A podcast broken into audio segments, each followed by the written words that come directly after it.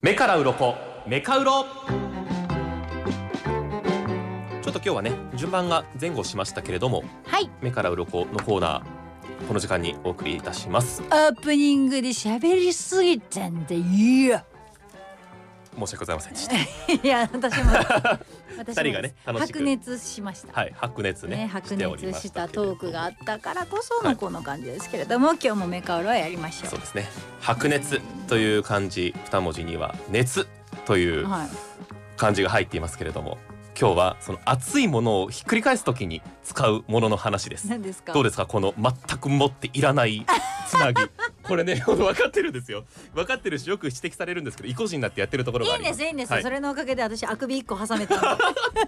大きなあくびを一個今挟め僕たのが無駄なことを言ってる間にあくびしないでください大きなあくびを挟めて、えーフライ返しの話ですフライ返しフライ返しってなんだっけまあまあまあ近藤さんは料理されるから分かると思いますこういうもこのれなはいはいはいえー、まあハンバー目グ玉焼きと目かな玉焼きとかハンバーグとか下なに差し込んへーでへーくるっとはいするやつな半回転へーさせるものですけれども、アンダースタンドわかりまましたあキッチン用品の売り場覗いてみましょうよさまざまな種類がありますよね、うん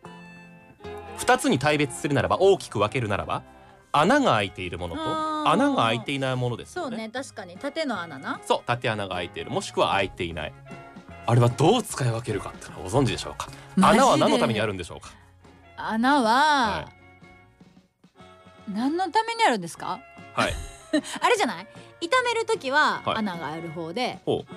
ひっくり返す時はない方じゃんほうほうほうなかなか鋭いなかなかなん鋭かいで具すがとちょっとととと通り抜けれるというかあんまり固まらないようにするみたいなあわかんないけどまあまあまあまあわかんないけどちょっと離れたけれども、うん料理研究家の上島明さんという方の話を聞いたところですね、海外ではなんと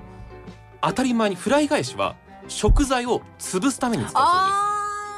え例えばアメリカとかだともうマッシュするためのもの、はいはいあはいれはいは返すものでではない。うわめっちゃ納得うんじゃがいもを例えばフライパンで炒めています、うんうん潰しましょう、うんカレーの玉ねぎ炒めながら潰しましょう、うんこういった感じで潰すまあ穴がなくても潰せないことはないんだけど、うん穴があった方が圧倒的に潰しやすい、うんでフライ返しを販売する貝印ってメーカーにも聞いたところですね、穴は油が切れる落ちるので油切れがいい、うんうんあとは食材をこう混ぜてる時に空気が入るのうんであーはいはい余計な多いうん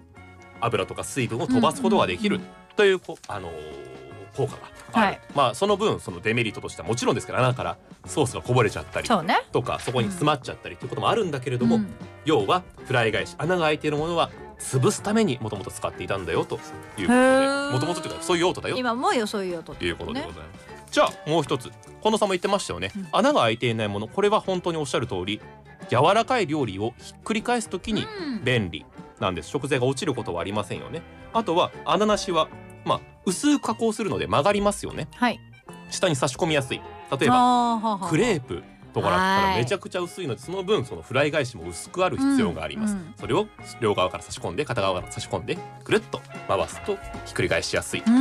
この料理研究家プロは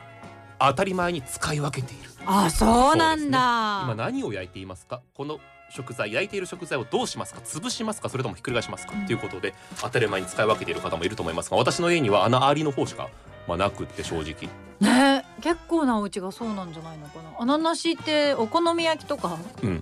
だそうよでねすそうねきっとね関西ヘでラってい一番ヘラでもでもあれっそうそてうヘラだもんねそうねなんかまた違う気がするから用途がありますんでもし2種類あるという方はなんとなく使い分けてたかもしれませんけれどもこういう用途があるよということでございましはいた目から鱗目から鱗四枚です4枚ですありがとうござい ますそこまでうーんってなんなかったふはいーんぐらいふーんぐらいね次はうんって言わせられるようなもんはいネタを持ってこようと思います目から鱗次回もお楽しみに